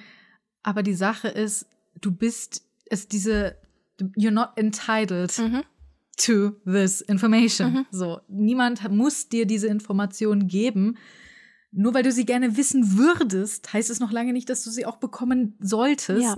Und es ist gerade eben auch, ähm, wie du ja schon angesprochen hast, gerade bei lesbischen Paaren auch, irgendwie ist da diese Grenze von sexuellen Fragen existiert nicht. Mhm. Das ist, da werden alle Fragen gestellt, die der Person gerade einfallen. Wie funktioniert das denn bei euch? Ja, also ohne Penis, das geht auch gar nicht. Und also diese ganz Fragen, die man einem cis-heteropaar mhm. niemals stellen ja. würde, außer man ist wirklich sehr eng befreundet und man redet sowieso über alles. Und diese Problematik, also ich habe auch mit meiner Mutter die Thematik, ich bin ja pansexuell und immer wenn ich über gegebenenfalls Partner in der Zukunft rede, sage ich immer Personen. So, wenn ich jetzt die Person, die Person und sowas, ne, mhm. um einfach, weil es ist mir wirklich komplett egal und ich sehe auch gar kein Geschlecht vor Augen. Deswegen ist es so, ja, okay, die Person. Und meine Mutter zum Beispiel sagt immer, ja, wenn er dann mhm. und ähm, er dann, er könnte dann und ich so, oh mein Gott, Also, ich habe das letztens erst angesprochen, weil ich gesagt habe, du machst das immer. Und es fällt dir wahrscheinlich gar nicht auf. Und ich weiß, dass du kein Problem damit hättest, wenn ich jemand weiblichen heiraten würde. Aber trotz alledem ist es in dir so drin, dass du das immer so sagst. Und das ist bei vielen Leuten so drin. Mhm. Dass man gleich erstmal fragt, oh ja, hast du einen Freund? Gar nicht die Möglichkeit, einer anderen Person, einer weiblichen Person oder einer nicht-binären Person in dem Leben also sieht. Mhm. Das ist für einen irgendwie gar nicht mehr. So viele Leute leben so in diesem Binären und wir alle leben in diesem Binären. Und ich glaube, wir alle müssen uns da auch selbst immer wieder erinnern und selbst ähm, sagen, okay, hier, da hast du das gerade blöd gemacht oder sowas. Aber viele sind so da drin, weil sie so da reinpassen, dass sie es überhaupt nicht merken, dass sie andere Leute da auch so mit reinschieben. Ja. Und äh, was auch noch dazu kommt, äh, bei diesem Fragen stellen. Also äh, du sagtest, die Leute interessieren sich, weil die neugierig sind. Ja, das stimmt. Ja. Die interessieren sich aber immer für ein spezielles Item. Und das ist die ja. Andersartigkeit. Die interessieren sich nicht und was hast du noch für Hobbys und. Keine Ahnung, was fährst du für ein Auto oder was hältst du von der Deutschen Bahn, sondern die, die interessieren sich immer für das Andersartige. Und das äh, gibt es einen Fachbegriff dafür, der nennt sich Othering, also wie Other, mhm. die anderen. Das heißt also, immer wieder darauf hingedupft werden, dass man anders ist oder eben von der Mehrheitsgesellschaft ähm, als anders betrachtet zu werden. Und das muss jetzt erstmal gar nicht negativ gemeint sein. Also aus diesem Andersartigen muss gar keine negative Abwertung passieren. Ähm, das kann auch durchaus eine positive sein. Ja, die Deutschen, die sind immer so pünktlich. Also ich nehme mhm. das jetzt mal, ne? gibt auch andere, aber die will ich jetzt nicht reproduzieren. Ähm, ja. Aber äh, das, dieses Othering ist auch ein Dauerstress. Und wenn, ja, das ist so, dass, wenn schwarze Personen permanent nach ihrem Migrationshintergrund gefragt werden, dann ist es, natürlich interessiert man sich, aber man interessiert sich eigentlich nur für dieses Ding, was die Person anders macht.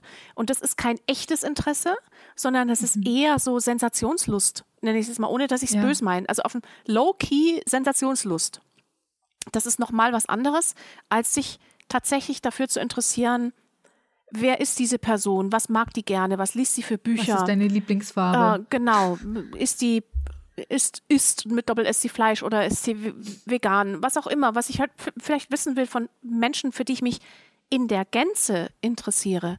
Und mhm. das ist etwas, was bei Menschen mit Marginalisierung massiv ankommt. So dieses, okay, ich bin schon wieder anders. Okay, ich muss schon ja. wieder was erklären. Okay, es fällt schon wieder auf, dass ich nicht so ticke wie die anderen. Und ich ticke vielleicht in ganz vielen anderen Bereichen auch nicht so wie andere. Vielleicht finde ich Sardellen toll. Oder I don't know, ja? Oder Oliven. Oder Oliven. Die mögen Oliven, aber oh Gott, Oliven. Oder ich habe sonst irgendein sehr spezielles Interest, äh, äh, mhm. was ich ne, auslebe, aber das interessiert wieder niemanden sondern es geht immer um diese sichtbare Marginalisierung. Und das ist einfach Stress. Das ist super anstrengend. Mhm. Also ich würde jetzt mal an alle Leute, die hier zuhören, die vielleicht auch cis-hetero sind oder generell einfach vielleicht nicht in diesen offensichtlich marginalisierten Gruppen dabei sind und, und, und. Geht vielleicht mal in euch und ich glaube, das können wir alle machen, weil gerade auch Vorurteile und all das, das ist bei uns so drin. Und ich glaube, jede weiße Person, die sagt, ich bin nicht rassistisch, lügt, weil wir haben, sind alle in dieser Gesellschaft aufgewachsen Richtig. und du bist immer irgendwie, hast du Vorurteile, du hast Sachen im Kopf. Solange du dich dran erinnerst, solange du merkst, das sind keine guten Sachen und dagegen aktiv ankämpfst, ist das ja alles schön und gut. Aber wir alle haben das irgendwie in uns und wir alle haben auch das generelle Binäre in uns, weil wir damit so aufgewachsen sind. Aber geht einfach mal in euch und versucht euch, wenn ihr in solchen Situationen seid, daran zu erinnern, weswegen will ich das jetzt wissen? Ist es okay, das jetzt zu fragen? Wie gut kenne ich die Person? Und einfach vielleicht sich bei manchen Sachen zurückzuhalten und zu merken, dass es auch okay ist, manche Sachen nicht zu wissen, die dich vielleicht auch einfach gar nichts angehen. Richtig. Und da vielleicht nochmal, ähm, äh, um es nochmal zu verdeutlichen, ähm, diese rassistischen, ich, ich, ich wehre mich ein bisschen dagegen zu sagen, wir sind alle Rassisten, mhm. aber ich glaube, wir haben alle rassistische Denkstrukturen. Und ja. das ist für mich nochmal ein Unterschied. Zum Beispiel allein schon, wenn eine weiße Person eine schwarze Person trifft und die auf Englisch anspricht dann ist es nett gemeint, nach dem Motto, die Person kann bestimmt kein Deutsch, ist aber ein, einem rassistischen Gedankenkonstrukt entsprungen, was unterm Strich heißt, wenn das eine deutsche Person wäre, wer die ja weiß. Und es ist überhaupt nicht bös gemeint, sondern in dem Bereich sogar hilfsbereit gedacht. Und es kann auch absolut sein, dass äh, diese Person überhaupt keinen Unterschied macht, wertigerweise zwischen schwarzen und mhm. weißen Personen. Aber es ist trotzdem eine rassistisch gedachte Struktur, die ich einmal hinterfragen muss. Ja. ja ähm, Auf jeden Fall. Und natürlich macht es die Welt unnötig, also manchmal unnötig schwierig, weil ich kann auch tatsächlich nicht jeden, den ich treffe, mal alle meine Sprachen anbieten, die ich spreche, um zu gucken. Ja. Ne, ich bin ein Stück weit darauf angewiesen zu sagen, ich blabbel jetzt einfach mal mit Deutsch los und wenn ich merke, die andere Person versteht es nicht, dann gehe ich auf Englisch und wenn wir dann meine zweieinhalb Brocken Schulfranzösisch, ähm, dann wird es langsam dünn. Aber also ein Stück weit muss ich immer so was mit Vorurteilen arbeiten, mhm. weil das Leben sonst einfach zu komplex wird. Aber ich muss mhm. in der Lage sein, dies sofort zu korrigieren, wenn ich darauf hingewiesen werde. Und ich muss sie auch reflektieren. Das genau. ist, glaube ich, das. Auch welche, äh, welche ne? Vorurteile harmful sind, welche Vorurteile einfach generell negativ genau, sind. Genau, und welche also, ich abbauen kann, welche ich äh, quasi, wo mein Hirn schon wieder in diesen Strukturen läuft. Ja. Ich sage auch immer, erinnert euch einfach, also wenn ihr merkt in der Situation, dass das gerade ein rassistischer Gedanke war, ein Gedanke war, der überhaupt nicht. Ich meine, wir sind auch gerade zwei weiße Menschen, die über Rassismus ja. reden. Das ist auch immer, ne? Aber generell dieses, wenn einem so ein Gedanke kommt, der irgendwie diskriminierend ist, weil man das einfach so drin hat, weil man gleich irgendwie, man sieht eine, ähm, eine fette Person und denkt sich, boah, die isst bestimmt den ganzen Tag nur Maggis. Ganz tolle Gedanken, by the way. Mhm. Aber solche Gedanken kriegen manche Menschen sofort in den Kopf, gerade wenn sie nicht selbst betroffen davon waren. Aber sich dann zu erinnern, Moment, Moment, Moment erstens geht es mich nichts an und zweitens kann das sämtliche verschiedene Gründe haben. Und sich, wenn man sich erinnert, okay, das ist jetzt gerade nicht cool gewesen und den Gedanken quasi wieder ausradiert, dann ist damit auch kein Problem, wenn man solche Gedanken hat, weil man da ja aktiv gegen arbeitet. Diese Gedanken kann man nun mal halt auch häufig nicht kontrollieren. Und ich bin zum Beispiel in Frankfurt aufgewachsen. Da war ich teilweise in den Klassen die einzige Deutsche. Mhm. Und es ist, dadurch habe ich gelernt, dass dass, also, dass Menschen komplett unterschiedlich sind. Und ich finde, das ist ein ziemliches Privileg tatsächlich, in so einer Multikulti-Stadt aufgewachsen ja. zu sein. Ich sage aber immer, entweder ist man so wie ich und man gibt sich die Mühe, absolut akzeptierend zu allen Menschen zu sein, oder man wird tatsächlich, geht eher in die AfD-Richtung vielleicht, wenn man in, in solchen Multikulti-Städten aufwächst. Aber es ist einfach so interessant, wie viel man lernen kann von anderen Menschen und wie viel man eben auch lernen kann, dass diese Menschen einfach, dass es wirklich gar keinen Unterschied macht. Es macht schon riesige Unterschiede. Wir haben extrem viele Unterschiede, aber gleichzeitig auch nicht. Das ist so dieses Mittelding. Ja. Ich glaube, vor allem halt auch in Deutschland gibt es viele Kleinstädte und Dörfer. Ich habe auch Freunde, die gesagt haben, dass sie bisher, dass sie nur mit weißen Personen in der Schule waren. Ja wenn du da auch einfach nicht diese Konfrontation hast in deinem Leben, woran solltest, sollst du wissen, dass diese Vorurteile nicht stimmen? Ja, also ich, meine, es wird, wird immer schwieriger, ahnungslos zu sein, glaube ich, ähm, je das vernetzter die Welt Fall, ist. Das auf jeden Fall, das ähm, stimmt. Ne? Heutzutage hat man weniger Ausrede als früher. Aber, aber natürlich ist ähm, eine, eine biografische Erfahrung hilft und es hilft einfach, einfach kein Arsch zu sein. Das zu 100 Prozent. ja, das ist einfach, seid einfach keine Arschlöcher. Auf jeden Fall. Ein Thema, da haben wir noch gar nicht wirklich drüber gesprochen. Also ich habe auch noch gar nicht gesagt, dass ich dich darauf ansprechen will. Ähm, ist jetzt nichts Dramatisches, keine Sorge. Aber du weißt auch, wie du eine Überleitung sprichst, von, ne? Ja, vor allem auch von äh, Zippy und so habe ich da schon häufiger über das Thema Sensitivity Reading mhm. gehört. Mhm. Und ein Thema, das wo ich mich gar nicht so wirklich gut mit auskenne und was ich glaube, was wahrscheinlich auch eher ein neueres Phänomen ist, einfach weil Menschen sich mehr Mühe geben, weniger gemein und weniger offensive zu sein. Wie gut kennst du dich damit aus? Kannst du darüber ein bisschen was erzählen und wie wichtig empfindest du das? Also ich kenne mich so ein busy damit aus, sage ich mal. Mhm. Ich bin ähm, mit Sensitivity ReaderInnen vernetzt und ich habe einen Eindruck davon, wie die arbeiten. Ich biete das aber nicht gesondert an. Also es gibt Themen, da bin ich in der Zwischenzeit sehr geschult und wenn die in einem Lektorat aufplöppen, dann sage ich da auch was dazu. Also das sind auch gerade so internalisierte Frauenfeindlichkeiten auf so einem Low-Key, ne? Ja, so mhm. sei kein Mädchen oder so, ne? Ah. Und ja da äh, kann ich was dazu sagen. Ich äh, mache da aber keine, keine extra Leistung draus.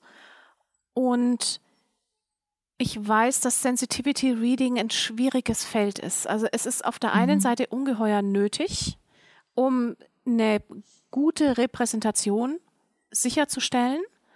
Es ist aber gleichzeitig wird es extrem bekämpft. Ich sage mal vom Establishment. Oder, mhm. oder, jetzt warte mal, bevor ich mich da in Rage rede, sollten wir, sollten wir einmal erklären, was das ist? Oder wissen genau, also deine Sensitivity Reading. Das? Ich denke, das schadet nicht, das nochmal zu erklären. Ähm, du kannst mich gerne korrigieren, falls ich da falsch bin. Aber es gibt ja generell das Lektorat, in dem Bücher korrigiert werden auf ihre Richtigkeit grammatikalisch und oder gute Sätze und hast du das gut gemacht. Vielleicht auch nicht, okay. aber generell wird es nochmal Probe gelesen äh, bei mhm. einem Lektorat oder äh, wird eben nochmal geguckt, so wie, wie ist das, was du geschrieben hast. Bei Sensitivity Reading wird halt besonders darauf geachtet, gerade wenn ähm, Personen über, über, weiß ich nicht, Black People reden oder über irgendwelche Themen, die in irgendeiner Form sensibel sein könnten, gibt es eben Personen, die da sich das nochmal durchlesen und sagen, ist das so okay? Kannst du hier vielleicht was besser formulieren? Ist das vielleicht schlecht formuliert? Ist das vielleicht ein bisschen ist das, wie du gesagt hast, misogyn? Ist das, was weiß mhm. ich? Ähm, Oft geht es da um da Klischees. Also das, das Lektorat ähm, äh, prüft ein Buch bzw. optimiert ein Buch hinsichtlich Inhalt, Spannungsbogen, mhm. Erzähltechniken, auch Eignung für die Zielgruppe. Natürlich auch Sprache, Stil, sowas. Also quasi alles, was so ein bisschen Kunst und Kommerz ist. Und das Sensitivity Reading betrachtet bestimmte Aspekte des Buches, muss dann auch nicht zwangsläufig das ganze Buch anschauen, wenn das eben nur in bestimmten Kapiteln vorkommt und guckt, ist die Darstellung dieser marginalisierten Gruppe gelungen? Also ja. wird diese Person im Rollstuhl sinnvoll und wertschätzend dargestellt oder werden Klischees bemüht? Also meistens ist es immer eine Frage der Klischees, die da Ne? Mhm. Also, oder können wir uns von diesem Klischee lösen? Oder auch, ist die Lebenswirklichkeit dieser marginalisierten Person falsch eingefangen, weil man sich das als nicht marginalisierte Person einfach nicht so vorstellen kann? Ja. Oder auch, also Sensitivity ReaderInnen sind oft, aber nicht immer biografisch betroffen, mhm. können aber das Thema größer beleuchten. Die kennen also eine politische Diskussion, die kennen eine historische äh, Entwicklung, die können das popkulturell beleuchten. Also in welchen Zusammenhängen wurde das Thema schon wie bespielt. Die haben also da einen sehr viel größeren Blick drauf und können eben sicherstellen, dass die, die Darstellung wertschätzend ist. Mhm. Und auf der einen Seite ist es etwas, was sich mehr durchsetzt, wo also auch Publikumsverlage, große Publikumsverlage kommunizieren, dass sie mit Sensitivity Reading arbeiten. Wenn man dann mal ein wenig hinschaut, ist es oft so, dass die AutorInnen das selber zahlen aus eigener Tasche, weil es ihnen wichtig mhm. ist und der Verlag dafür leider gar kein Geld hat. Das tut uns wahnsinnig leid, würden wir gerne, aber geht leider nicht. Und dazu muss man wissen, dass in einem Publikumsverlag wird ja nach Auflage gedruckt. Das heißt, die drucken dann na, ne, einfach einen, großen Stapel Bücher, je nachdem, also ein paar tausend Stück. Das heißt, das sind Druckkosten erheblich in so einem Projekt. Das mhm. ist also noch eine andere Rechnung als jetzt äh, bei kleinen Verlagen, aber beim großen Verlag sind Druckkosten ein erheblicher Teil des Investments und da würden 500.000 oder 1.500 Euro für ein Sensitivity Reading auch wirklich das Graut nimmer fett machen. Das, ja. wenn man dann so ein bisschen dahinter schaut, weiß man, dass das leider alles Augenwischerei ist. Also sie, sie schreiben sich das gerne auf die Fahne, sind aber noch nicht bereit, wirklich zu investieren. Hier werden vermutlich Ausnahmen die Regel bestätigen. Das ist jetzt nicht, ne? das kannst du immer nicht so mhm. pauschalisieren, aber so, um mal zu sehen, wo das Problem liegt. Und wir haben natürlich ein Establishment in der Buchbranche, was hauptsächlich aus mittelalten bis alten weißen Männern besteht, die sich dadurch massiv angegriffen fühlen, die dann so mit diesen Totschlagsargumenten kommen von, da darf man heute gar nichts mehr und dann kommt sofort die Sensitivity-Polizei und oh äh, verbietet mir Dinge und, und schreien dann Cancel Culture und ne, äh, bevor sie dann, keine Ahnung, das nächste fünfseitige Interview im Zeitfeuilleton haben. Mhm. Und das ist ein mühsamer Prozess. Es ist also auch oft so, ähm, ein großes Branchenorgan hat kürzlich bei Sensitivity ReaderInnen angefragt und suchte einen Interviewpartner oder Partnerin für dieses Thema. Und dann hat wurde da mal nachgefragt, also weil es irgendwie hieß, es sei ein Streitgespräch und dann hätte, hat man mal nachgefragt, wer da die zweite Hälfte von dem Streitgespräch ist und es war dann halt so ein, ein branchenbekannter äh, Sensitivity-Gegner, der da auch sehr laut ist und eine große Bühne dafür hat und dann war, war die Sensitivity-Szene direkt wieder raus, weil das mhm. kannst du nicht gewinnen. Nee. Ja? Und dann ist natürlich immer so die Überlegung, schlagen wir jetzt diese Bühne aus, müssen uns dann vielleicht hinterher anhören, naja, die wollten ja nicht. Aber wenn wir da hingehen, werden wir wahrscheinlich gefrühstückt, weil wir einfach auf die Berichterstattung, die daraus dann erwächst, später nur ganz bedingt Einfluss haben. Und das ist also so, man würde sich einfach nur gerne auf seinen Job konzentrieren und würde das einfach gerne anbieten und wer es nutzen will, soll es halt machen und der Rest soll es halt einfach bleiben lassen und gut ist. Also ich mhm. muss ja auch nicht über die Existenzberechtigung von Fliesenlegerbetrieben diskutieren, wenn ich gar kein Bad zum Fließen habe. Wenn ich eins habe, ja. dann beauftrage ich jemanden, wenn ich keinen habe, dann habe ich keine Meinung zu FliesenlegerInnen. Und das ja. würden wir uns für die Sensitivity Sparte auch wünschen, dass einfach die Leute das in Anspruch nehmen, die es wollen und dass es dem Rest einfach wurscht ist. Und das ist was, aber das im Augenblick, das geht noch nicht. Das, ist einfach, das reizt einfach so viele Leute zu Aggressionen. Ich werde es nie verstehen, wie Leute sich so ja. aufregen über Themen, von denen sie nicht betroffen sind. Das war ja also jetzt ein bisschen weiter zurück in die Vergangenheit, aber auch nicht so weit zurück in die Vergangenheit. Das ganze Homo-Ehe-Thema. Mhm wo Menschen sich darüber aufgeregt haben, dass andere Menschen heiraten können, was einfach nichts mit dir zu tun hat. Richtig. Es wird dir nichts weggenommen. Und andere Leute werden dadurch glücklicher oder zufriedener und was, was ist dein Problem damit? Und das ist so eine ähnliche Geschichte und vor allem denke ich dann halt auch wieder, weil du angesprochen hast, dass dann eben auch viele große Verlage oder sowas nicht das entsprechende Geld haben. Sie haben es schon, ausgeben wollen. Aus. genau, es nicht ausgeben wollen. Dann ist dann eben auch wieder das Problem, dass marginalisierte Gruppen wieder ihren Job in Anführungszeichen machen, aller Leute zu educaten für nicht das entsprechende Geld, was sie eigentlich verdient hätten und dann da wieder sehr viel Energie für aufwenden und naja, die also die professionellen Sensitivity ReaderInnen bekommen ihr Geld schon, sie bekommen es mhm. aber von den AutorInnen aus deren eigener ja. Tasche und nicht vom Verlag. Also ja. wenn wenn ich bei einem Verlag ein Buch veröffentliche, ist ja der Deal, dass der Verlag alle Kosten trägt und dafür mhm. dann am Buch mitverdient. Ja. Anders, wenn ich self-publishe, also quasi auf eigene Rechnung und Regie ein Buch rausbringe, dann trage ich alle Kosten, behalte aber hinterher auch den gesamten Gewinn. Und da dann in so einem Verlags, in so einer Verlagsumgebung dann einfach Leistungen rauszunehmen und zu sagen, ja, wenn du das willst, musst du es halt selber zahlen, Bisschen wie Krankenkasse. Ist so meh, ne? Es ja. ist nicht ganz so, kannst du schon machen, ist aber halt scheiße. Zumal es da, wie gesagt, ja nie um gigantische Summen geht. Ja, und auch ja. nicht jedes Buch braucht ein Sensitivity Reading. Wenn da äh, keine marginalisierte Gruppe porträtiert wird, dann, wir, dann braucht man das nicht. Ne? Ja, total. Ich bin auch, ähm, was, was Bücher angeht, zumindest habe ich jetzt so ein bisschen realisiert von den Büchern, die ich alle schon so gelesen habe in meinem Leben. Das sind ein paar, aber jetzt auch nicht so viele, weil Konzentration, aber gut. Ähm, Triggerwarnungen in Büchern ist ja auch irgendwie ein ziemlich polarisierendes Thema, habe ich das Gefühl. Und vor allem auch ein Thema, wo viele Leute sagen, ja, aber da wird man ja komplett gespoilert und, und, und, und, und. Ich finde persönlich, ich habe ja auch äh, Content Warnings für meine einzelnen Podcast-Folgen mhm. immer, ich finde das extrem wichtig. Also so wichtig, gerade für Menschen, die wirklich posttraumatische Belastungsstörungen haben und, und, und. Und dann ganz plötzlich ist da eine Vergewaltigung mitten im Buch. Ja. Ich, ich kann mir, ich verstehe nicht, was Leute gegen Trigger Warnings haben.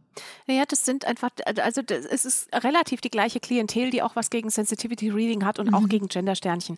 Das sind Menschen, die sich allein durch die Existenz anderer Bedürfnisse in ihrer eigenen Existenz bedroht fühlen. Und bei Content Notes rede ich auch immer sehr gerne über das Wie. Weil da gibt mhm. es tatsächlich, ähm, kann jetzt die Quelle leider nicht nennen, habe es in dem Podcast aufgeschnappt. Ähm, es gibt eine Studie, die darauf hinweist, dass pauschale Content Notes, so, ne? Ja. Wie du sie auch letztendlich drunter hast, dass die mehr Schaden anrichten können, als sie helfen, weil sie so pauschal sind, dass die zu triggernde Person da sozusagen ihre eigenen Erfahrungen einfüllen kann und das das dann anschnickt. Da wäre es also dann tatsächlich für solche Leute besser, wenn es sehr, sehr konkret wäre. Dass also mhm. die Szene, auch in der dieser Inhalt vorkommt, skizziert wird, damit die zu triggernde Person auch eben sehen kann, okay, das hat jetzt nichts mit mir zu tun. Und das mhm. ist eine Diskussion, da habe ich jetzt auch tatsächlich keine abschließende Meinung. Ähm, aber das sind Diskussionen, die ich gerne führe. Aber mhm. ob oder ob nicht,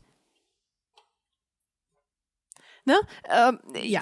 Warum muss ich diese Diskussion führen? Soll doch jeder so machen, wie er will. Warum fühlt sich Hans-Peter, Klaus-Dieter oder Jens ähm, davon angegriffen, wenn ich das vorne in meine Bücher reinsetze? Und natürlich setzen wir jetzt nicht bei einem High-Fantasy-Buch Schwertkampf, Gewalt und Blut vorne rein oder bei einem Thriller Leichen, weil wir davon ausgehen, dass Menschen auch schon so viel Verstand haben, bestimmte Genres nicht zu lesen, wo das Aufkommen von Inhalten, die sie nicht wollen, besonders hoch ist.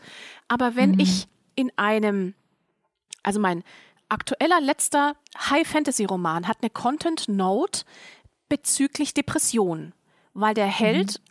in einem bestimmten Kapitel eine relativ explizit beschriebene depressive Episode hat und die hält auch ein paar Seiten an und das ist etwas, was man in diesem Zusammenhang nicht erwartet. Also schreibe ich das rein. Ich schreibe selbstverständlich nicht rein Schwerter, Blut und Eingeweide, weil es ist High Fantasy und die Leute gehen davon aus, dass das da drin wahrscheinlich stattfindet.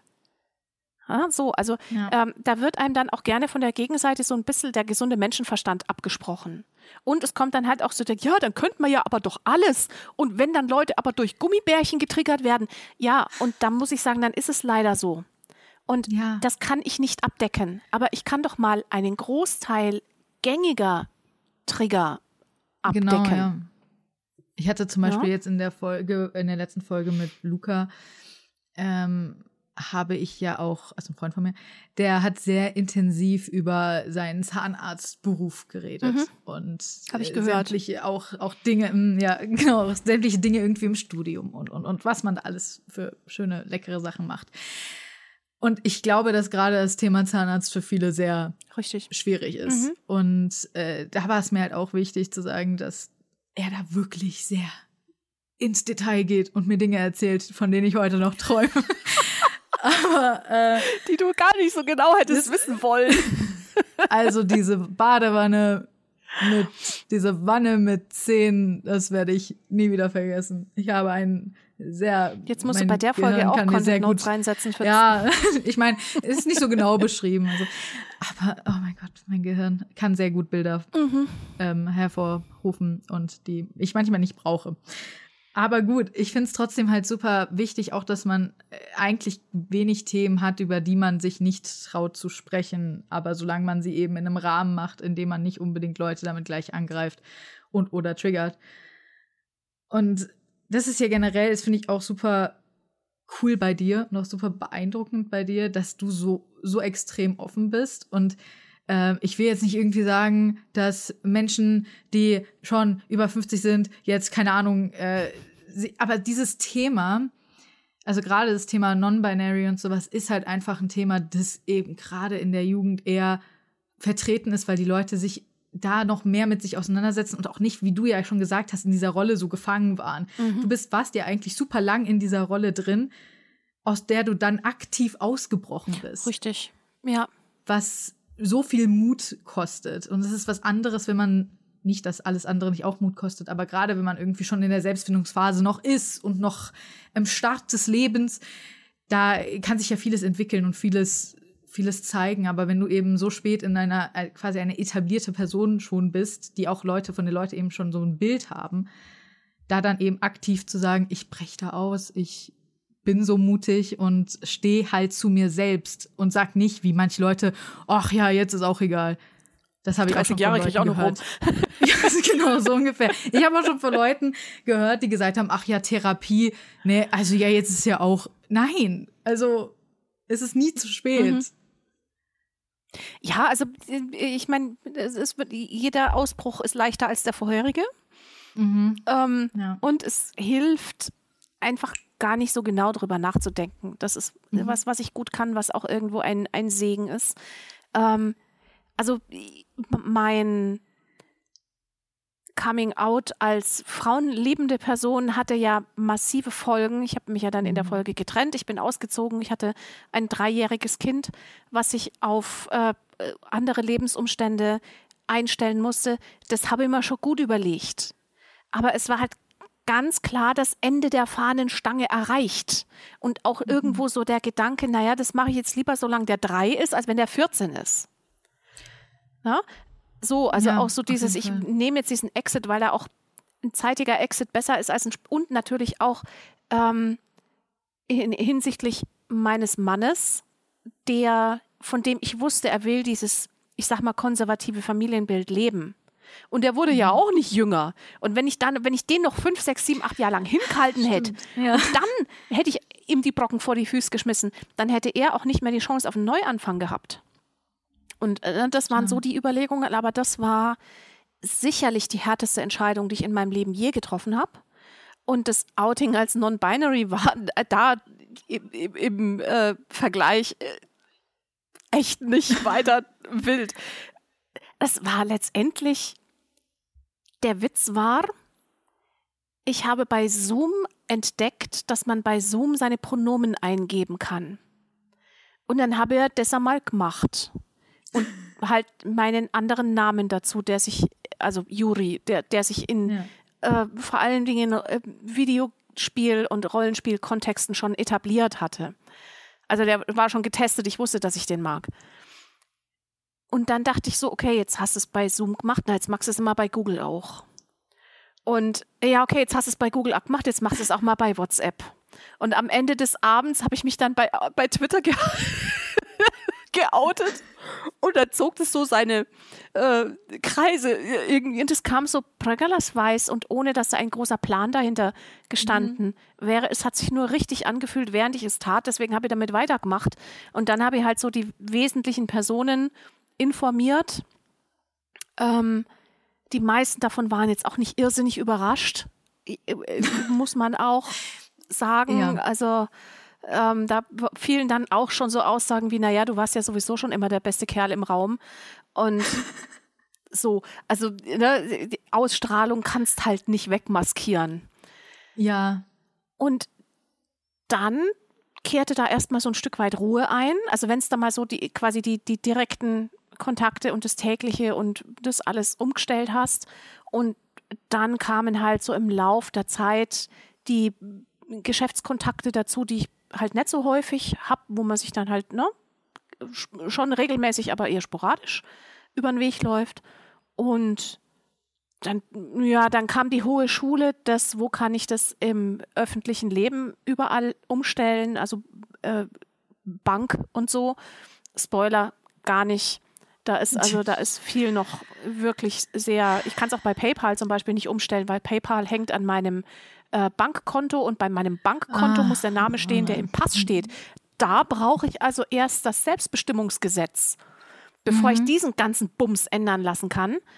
Ähm, und da kann man jetzt natürlich sagen, naja, warum stört es dich? Und es geht auch, also ich habe ja mit dem alten Namen auch lang genug gelebt und ich weiß, dass der auch mit Liebe ausgesucht wurde und der steht ja auch noch auf ganz vielen von meinen Büchern drauf. Die lassen wir jetzt nicht alle neu drucken. Ne?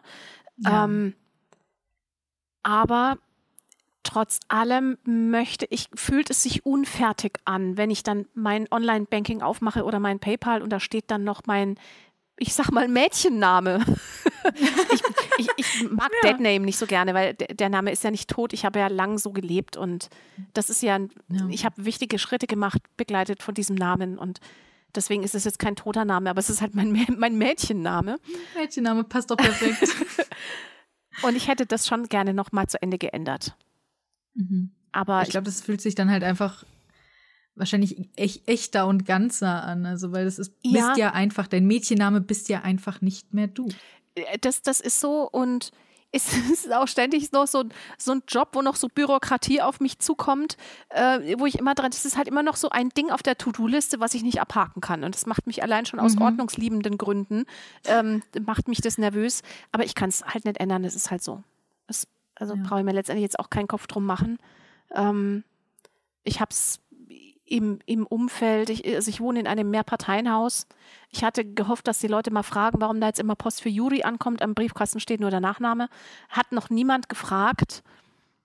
I don't know. Das habe ich noch nicht entschieden. Ich habe jetzt nicht so irrsinnig viel Kontakt mit den Nachbarn. Ob ich mhm. da mich mal der einen oute, die so gut vernetzt ist, sagen wir es mal so, mit dem ganzen Haus. Also wenn du willst, dass alle etwas erfahren, musst du es der erzählen. Die, die haben wir auch. So, die haben wir auch. Die weiß aber alles von der ganzen Nachbarschaft, also äh, ganz, der ganze Stadtteil. Die erzählt immer mhm. einfach die kompletten Geschichten des ganzen Stadtteils und man denkt sich so, okay, wie auch immer du das mhm. machst. Ja, aber und da, da, da muss man einfach gucken. Also da muss ich mir jetzt auch keinen Stress machen, ich kann es ja eh nicht beschleunigen. Ich glaube, das ist auch ein, generell eine gute Einstellung, wenn man weiß, Sachen sind außer der eigenen Kontrolle, quasi außerhalb der eigenen Kontrolle